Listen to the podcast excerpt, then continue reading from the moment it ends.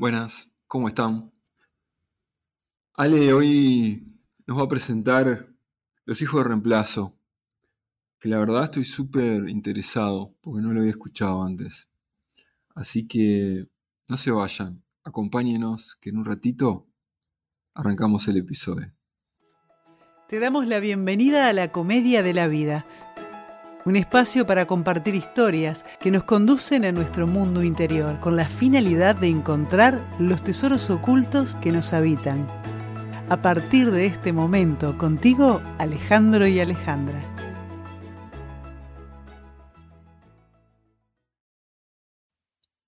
Los muertos están tanto presentes como separados de nosotros. Nos dejan libres cuando los recordamos con amor. Ale, ¿Qué es esto de los hijos de reemplazo? Esa, eso que leíste es de Bert Hellinger. Este, y es una frase que para introducción está muy linda, porque nuestros muertos realmente viven con nosotros.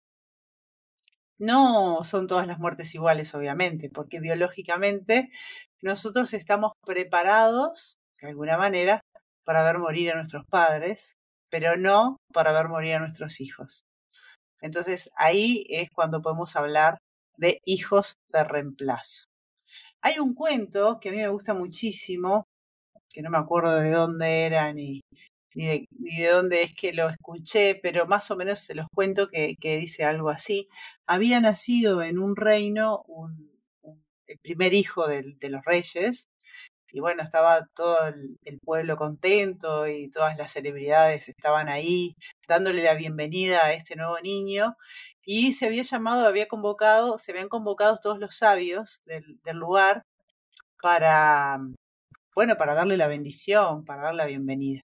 Y bueno, todos los sabios les, les daban unas palabras, este, algunas ofrendas, qué sé yo, hasta que llegaron a una mujer sabia y esta mujer sabia eh, les dice que lo que desea para este niño es que mueran primero los abuelos, después los padres y después el niño, ¿no? Entonces, los reyes, eh, la verdad que no les gustó para nada esa, ese deseo, ya que les pareció de, mal gusto en, este recibimiento recibir esas palabras. Entonces, lo que en realidad les dice la sabia, que lo que les está deseando es que en esa vida, en la vida de ese hijo, se cumplan las muertes tal como biológicamente debería ser, sin que se altere el orden. Entonces, ¿qué significa? Que primero tenemos que ver partir a nuestros abuelos, después a nuestros padres, y bueno, y así, ¿no?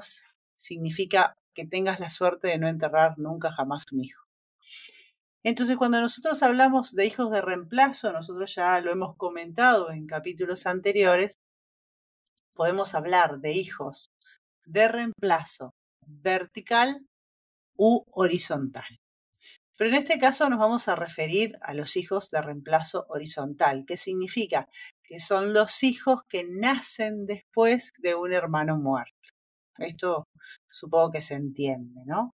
Pero antes que eso, eh, quiero hacer una pequeña introducción eh, que está en el libro El síndrome del yacente, un sutil hijo de reemplazo, así se llama el libro, que es un libro de Salomón Selam, que es un, es un psiquiatra, un médico francés. Y dice lo siguiente, nuestra primera muerte es biológica, nuestro corazón se detiene, nuestro cerebro entrega las armas. Nuestra alma emprende el viaje. Nuestros homóplatos se despliegan y retomamos el vuelo. Luego viene nuestra segunda muerte, más o menos rápidamente, en el momento en que ya nadie piensa en nosotros. La tumba ya no tiene flores. Las malas hierbas invaden progresivamente nuestra suite sola y durante largos años, grabada en el mármol, se queda nuestra identidad de inquilino terrestre, nuestro nombre, nuestro apellido, nuestra fecha de nacimiento y la de nuestra partida. A veces, antes de este olvido definitivo, las personas afectadas por nuestro fallecimiento demasiado prematuro o fuente de sufrimiento, guardan nuestra memoria ayudados por una fecha, un nombre, nuestra memoria, en espera, seguirá ligada a la tierra. Luego un niño nace y quizás, sin saberlo, posee una parte de esta memoria. En este caso, a pesar de nosotros, viviremos todavía por intermedio de su cuerpo y de su voz y de su pensamiento. Para el clan, tranquilizado, el relevo está asegurado. Bueno, esto es un poco lo que pasa cuando nosotros hablamos de un hijo de reemplazo. Un hijo de reemplazo es un niño que viene a reemplazar a aquel hijo que por los motivos que sean no pudo ser, ¿no?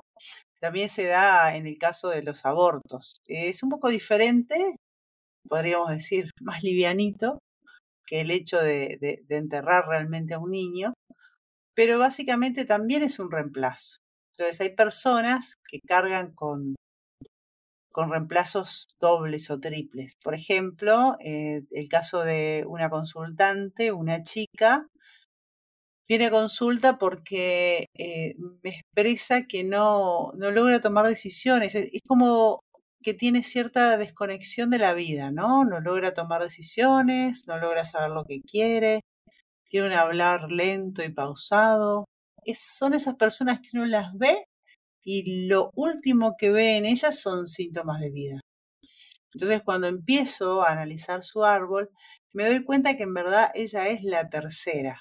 Primero hay un aborto, después hay una niña que nace y muere a los días, y después, en tercer lugar, aparece ella. Entonces, claro, ella está cargando con dos, dos muertos. El aborto, primero que no pudo ser, y a su vez ella, ¿no? También como he explicado en capítulos anteriores, este, los hijos de reemplazo son como suplentes. Significa que ellos no pueden, en verdad, hacer su propia vida porque es como haber sido llamados a ocupar un lugar. Entonces, eh, a veces una forma de entender el árbol eh, y las cosas que pasan ahí es que nos imaginemos un ómnibus. Si nosotros nos, nos, imaginemos un ómnibus donde entramos a ese ómnibus, vamos siempre a ocupar un lugar que esté desocupado. Y a veces esos lugares están desocupados por muertes, por destierros. Entonces nosotros nos estamos poniendo en una posición que quizás no era el asiento asignado a nosotros, pero lo tomamos porque está libre. ¿Se entiende esto, Ale? Se entiende, sí. Acá estoy en la oficina o en el estudio, está lleno de gente, así que pueden escuchar ruidos. Y tengo los perros en el fondo acompañándonos también, para que no nos sintamos tan solos. Bueno. Estamos hablando de, del peso que cargan los hermanos en el reemplazo horizontal. Correcto. ¿Qué diferencia tiene eh, el caso de los abortos o, o que, que, pueden ser programados o, o, o naturales. ¿Qué, ¿Qué, diferencia tiene eso con, el, con la, muerte, la muerte de un niño a los días? ¿Tiene alguna diferencia eso para el chiquilín que viene después? Es una mm, obviedad de que todo esto es a nivel inconsciente, ¿no? Son pesos, son cargas que están a nivel inconsciente. La obviedad también es que va a depender de la carga emocional que pongan los progenitores. Y además, lo, ese es uno de los factores. Si hay una pérdida, digamos un aborto espontáneo, llamémosle, de una, eh, de una criatura que está siendo esperada con muchísima expectativa, los padres, en la medida que hagan o no ese duelo, van a cargar en el, en el hijo siguiente todo ese peso. Eso por un lado. Pero después está lo otro. Lo otro que puede pasar es que ese aborto sea excluido porque, bueno, porque fue necesariamente eh, fuera de tiempo ese embarazo en cuanto a la vida de la persona y necesita sacárselo de su vida en el sentido de que hay que, hay que olvidarlo. Entonces ahí hay una exclusión y esto también va a ser lo suyo, pero de manera diferente. Porque si hay algo que nosotros tenemos que entender es que nada en el sistema se puede excluir, nada en el árbol se puede excluir. Entonces, volviendo al ejemplo del ómnibus, si hay una concepción y se hace un aborto después, ese fue excluido, sacado de la memoria, sacado de todos lados, y justamente quien llegue después va a querer ocupar ese lugar. Es como decir, cargo contigo también. ¿Me hago entender? Te haces entender, igual abrís una puerta de en la exclusión del clan, ¿no? Que, que no es solo que no es solo por, por, el, por este tema que estamos hablando ahora. No, es una de las formas de exclusión, por supuesto. acá estamos hablando de un, tema concreto. Es una de las formas de exclusión. Pero, por ejemplo, si tenemos en la familia un estafador, lo vamos a incluir, por, lo vamos a excluir, perdón, porque podemos considerar que no está dentro de los valores éticos y morales del clan, por lo tanto va a quedar también excluido. Y sin embargo, tampoco se puede excluir. Pero acá, como estamos hablando de un tema concreto, vamos a referirnos solamente a la exclusión en este sentido, ¿no? Bien, si yo soy hijo de reemplazo, eh, horizontal, por un hermano que murió, ¿cómo, cómo lo, cómo me impacta en el día a día hoy? ¿Cómo afecta? ¿Qué conflictos me genera eso? Lo primero que tiene que pasar, que para mí es fundamental, es que el hijo de reemplazo tiene que saberlo. Tiene que saber qué pasó antes, porque no es lo mismo ser un primer hijo que ser un hijo de reemplazo. Yo tengo acá para comentar, em, que en realidad corresponde al niño oculto, pero es un ejemplo, eh, es una historia muy interesante, extraída del, del libro de Alejandro Jodorowsky de Metagenealogía, que vendría a eh, ilustrar un poco algunas de las patologías que pueden suceder. Pero te lo voy a contar, se los voy a contar porque es súper interesante. Primero vamos a hablar de lo que sería el niño oculto. Se trata de un niño que ha fallecido y del que no se habla nunca y cuyos padres no mencionan jamás su existencia. Este niño pudo haber sido un hijo nacido muerto, fruto de un embarazo malogrado, un aborto o un niño ilegítimo del que se ha perdido la pista y que para el resto de la familia está muerto. La causa de este silencio puede radicar en un luto que fue imposible observar o bien en la vergüenza por haber perdido al bebé, haber abortado, haber dado a luz un ser deforme. Ahora bien, sabemos que el inconsciente personal y el inconsciente familiar están estrechamente unidos. Por su parte, los demás miembros de la hermandad tendrían conocimiento muy confusamente de la existencia de dicho niño o niña y lo evocarán en algunas ocasiones bajo una forma simbólica, como si se tratara de una enfermedad, de un amigo imaginario, etc. Por ejemplo, la hija de una mujer que abortó o que haya tenido un embarazo mal logrado o bien haya dado a luz a un niño muerto, podría vivir ella misma también determinados accidentes relacionados con la concepción, abortos espontáneos o no, embarazos extrauterinos, etc., a la misma edad que su madre cuando padeció aquellos hechos. Y acá viene el caso práctico. Dice así, una pareja muy rica estadounidense concibió su primer hijo tras tomar todas las precauciones posibles. Sin embargo, el día del alumbramiento anunciaron a aquella mujer que había dado a luz un hijo trisómico, es decir, con un síndrome de Down. Problema que la prueba de la miocentesis no había podido detectar. Incapaz de asumir a ese niño como propio, porque se enfrentaba radicalmente a su estatus social, la madre lo abandonó confiándoselo a una familia de acogida tras decidir que no querían oír hablar nunca más de él.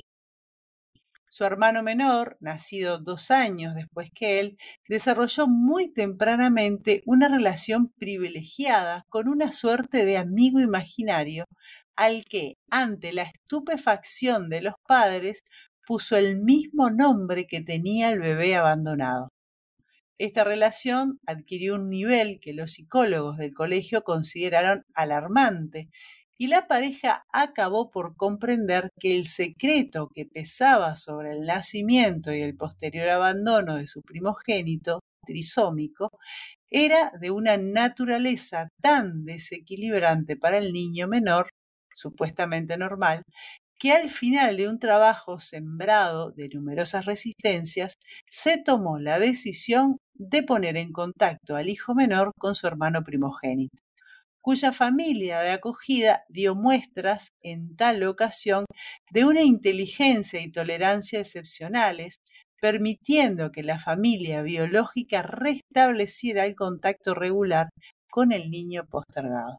Este caso es, es muy fuerte, pero está, está, está muy claro en cuanto a, las patologías que pueden surgir. ¿no? En general, eh, los hijos de reemplazo tienen comportamientos eh, no, no, no a este nivel, sino más leves, como por ejemplo el deber ser, la necesidad de ser vistos, la necesidad de ser elegidos por lo que ellos son y, no por lo que vienen a, a, representar. Porque un hijo de reemplazo es como que si tuviese un llamado a ser el hijo que se muere.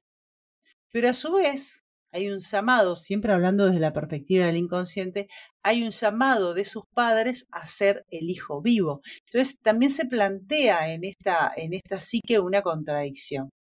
Entonces, muchas veces los hijos de reemplazo tienen como eh, situaciones eh, muy antagónicas. Por un lado, son como muy lineales, eh, muy tranquilos, muy moderados, muy callados, como diciendo, es como que no están tan vivos, y a veces todo lo contrario, porque en realidad inconscientemente están respondiendo a ambas solicitudes.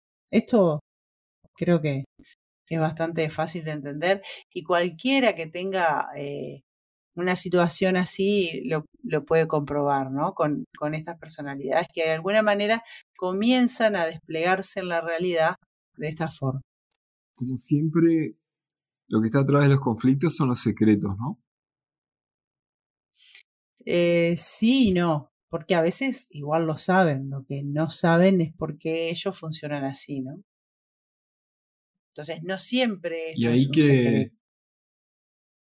Lo que pasa es que en el ejemplo que di sí se trataba de un secreto que tuvo que ser revelado ante la situación del segundo hijo que realmente viene a, a, poner luz sobre ese hecho que obviamente su alma conoce, ¿verdad? Entonces, eh, no hay forma, por eso es importante entender que no hay, no hay forma de sacar un hijo del sistema, forma parte, siempre forma parte. Entonces, y el sistema y el árbol como entidad eh, siempre va a buscar la forma de revelarlo. Por eso es importante saber la historia y saber cómo nacimos y saber qué pasó antes de nuestro nacimiento. Porque eso nos define y nos da la manera, como siempre les digo, y, hemos hablado en capítulos anteriores, el proyecto sentido nos da la manera en cómo nosotros nos paramos frente a la realidad. Otra de las cosas. ¿Cuál es el para qué de esto, Ale? ¿Cuál es, cuál es el para qué? ¿Para qué eh, tiene que haber alguien a, reemplazar a otro en el clan. Porque hay alguien excluido. Porque hay alguien que no está. Primero está la necesidad de los no padres. Puede pasar. Estamos hablando, en el ejemplo que yo ponía de la chica, eh, era eh, teníamos un aborto, un hijo, una hija que se muere y después esta segunda hija. Entonces, lo que sucede acá es que los padres quieren ser padres. Entonces, en, esas, en esa necesidad de paternar, generan un hijo que se muere, generan otro hijo que nace y se muere, y generan un tercer hijo que es, en este caso, es, que se mantiene eh, viva, ¿no? Que logra, logra realmente hacerse a la vida. Entonces, el, el primer para qué es los padres que necesitan tener la experiencia de paternar.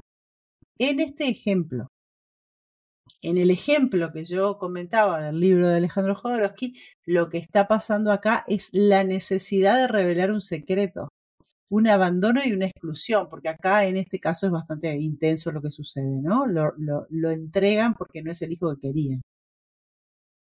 Esa es la otra, eso es un tema para otro capítulo, ¿no? Que las, las personas tienen hijos para hacer de sus hijos lo que ellos quieren, no para ayudarlos a ser quien son. Y bueno, ahí hay tela para cortar también, ¿no? Porque es, como una falta La de familia respeto. Ingalls, Bueno, todos felices. Sí, total. Otra de las cosas que nosotros tenemos que ver que pasa muchísimo con los hijos de reemplazos es lo que tiene que ver con el hijo idealizado. Y acá también voy a comentar este, lo que dice Alejandro Jodorowsky, porque realmente está muy bien y, y también tiene un caso, entonces ya que estamos en esto, comentemos esto que, que está excelente. Dice, ahí, dice así, esto se ve muchísimo en consulta. El hijo idealizado es un niño desaparecido que acapara todo el espacio. Fallecido durante su más tierna infancia o en su primera juventud, se convertirá en el héroe de la familia, en el niño ideal que su madre pone por encima de todos los demás y será en él en quien ella deposite todas sus insatisfacciones. Como consecuencia, el resto de los hijos recibirá el mensaje siguiente. Mamá y o papá quieren más a un muerto que a un vivo. Creo que a mí me querían también más si me querrían, perdón, también más si estuviera muerto o muerto. En este caso, conviene ir a las razones que impulsan a la madre y o al padre a maltratarse con un duelo semejante y hacer de él el punto de partida de una interminable depresión además del inicio de una ruptura con el resto de sus hijos. En ocasiones, para una madre que no tiene ninguna gana de ser madre, el fallecimiento del niño viene a convertirse en un pretexto para dimitir de su rol maternal y negar a los vivos el amor que ella presume de tener o haber tenido al muerto. Entonces, estos son casos increíbles porque se venera tanto al muerto que los hijos vivos pasan a un segundo plano. Y acá tenemos un caso, ¿no? Dice así, un consultante analiza, después de haber estudiado su árbol genealógico, las razones que condujeron a su propia madre a seguir siendo siempre una niña pequeña, temerosa y dependiente, que fue incapaz de ejercer con él su papel de madre, salvo de una manera muy mediocre. Mi abuela materna había perdido un hijo por culpa de la tosferina o de una enfermedad pulmonar cuando mi madre tenía tres años. Desde aquel día nunca dejó de ponerse ropa de riguroso luto. Todos los domingos se llevaba a sus otros cinco hijos, vestidos de punta en blanco, a rezar y a llorar sobre la tumba de su pequeñín desaparecido. Aquella fue la única excursión en familia que mi madre conoció durante toda su infancia. Por las noches, antes de dormirse, mi madre se imaginaba que ella también se moría y que todo el pueblo, con su propia madre a la cabeza, seguían en fila, con los ojos llenos de lágrimas, su blanco ataúd totalmente cubierto de flores. Esta idea la reconfortaba. Su madre no le dirigía la palabra nada más que para corregirla o pedirle que hiciera tal o cual cosa en la casa. Había retratos del difunto por todas partes y siempre se refería, siempre que se refería a él, lo llamaba mi ángel. Cuando mi madre conoció a mi padre, ella quería desesperadamente tener un hijo. Por suerte mi padre se opuso a que se me pusiera también a mí el nombre de su hermano difunto, negándose además a que me pusieran Gabriel, sin saber muy bien por qué. Hoy día me doy cuenta de que mi madre había proyectado sobre mí ese ángel que de manera tan profunda había absorbido toda la atención de su propia madre. Entonces, el niño idealizado constituye para los demás hermanos un modelo imposible de alcanzar, una suerte de divinidad con la que no podrán volver a reunirse hasta después de su propia muerte. En realidad, esta es una forma de agresión pasiva de los padres, los cuales reprochan inconscientemente a los hijos vivos que les recuerden que el difunto ya no se encuentra entre, entre ellos. Esto es bastante, bastante común este, que, mm, que se dé. Y también tiene que ver, entiendo yo, con duelos que no terminan de hacerse. Como no terminan de hacer el duelo del primer hijo muerto, le endosan al segundo hijo, al que nace después, al de reemplazo, también este duelo. Es como decir, bueno, vos viniste después, pero nosotros estamos tristes por el otro. Entonces, este segundo hijo se construye siempre a la sombra de aquel hijo o hija inalcanzable que ocupó el lugar de primer hijo y que ya no está. Entonces, para un segundo hijo en estas condiciones es bastante complejo este, incluso vincularse con los padres, porque los padres en realidad se están queriendo vincular con un muerto, ¿no? Están, están con el foco de atención en un muerto que jamás, parece que jamás terminan de enterrar. Entonces el niño que viene después con esta película, la verdad que no la lleva fácil, porque parecería ser más valioso el, el muerto, ¿no? Cuando los padres ponen el, incluso el nombre del, del niño muerto, eh, lo que hacen es reforzar ese programa, ¿no? Sí. Al que está vivo. Exacto. En realidad le están Cuando prohibiendo... el ejemplo de Gabriel. Sí. En realidad lo que están haciendo es prohibiéndole al hijo que viene después ser el mismo, porque su única función es reemplazar inconscientemente todo esto, no es que los padres estén pensando en, en, hacer las cosas de esa manera, ¿no? Pero es inconsciente. Pero le están pidiendo inconscientemente que reemplace al hijo muerto. No le están pidiendo, quiero que vengas al mundo para paternarte y para que tú seas quien viniste a ser. Le están diciendo, quiero que seas fulanito. Y ahí empiezan los problemas. Porque claro, es, es, es estar siempre eh, uno dividido entre lo que soy y lo que quieren que yo sea. Y, eso. Tal cual. Sí, sí, y eso pasa, no es para el episodio de hoy, pero es muy común que le ponen a los niños el primero o el segundo nombre de, de un abuelo o de un tío, y hay generaciones de, de Juanes, de Alejandros, porque el padre se llamaba, el abuelo se llamaba. Sí, sí, eso ya está. Por suerte en la actualidad está dándose cada vez menos. Por suerte. Pero sigue pasando en algún punto. Y es lo mismo, ¿no? En este caso es lo mismo porque le estás pidiendo a la persona que sea un otro. No estás dándole un nombre nuevo, una persona nueva que viene a ser quien es. Es otra forma de hacer lo mismo.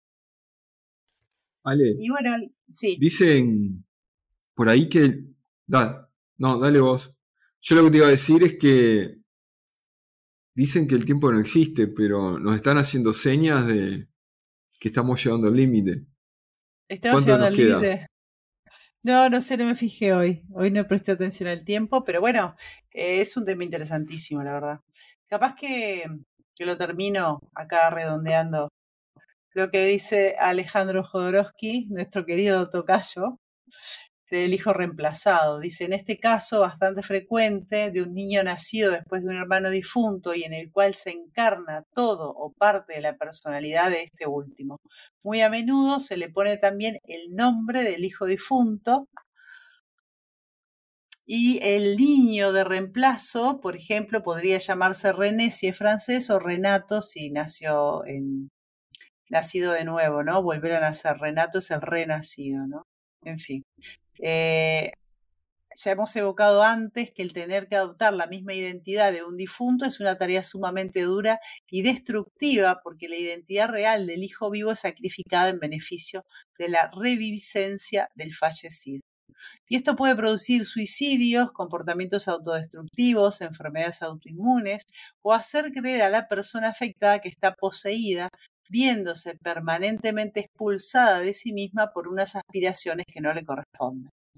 En, definitiva, es lo que, lo que veníamos diciendo antes y, bueno, acá lo, lo, deja claro en términos de, de, patologías o cosas que pueden suceder. Básicamente, eh, cada uno de nosotros necesitamos tener el lugar que nos corresponde y básicamente ser quien vinimos a ser.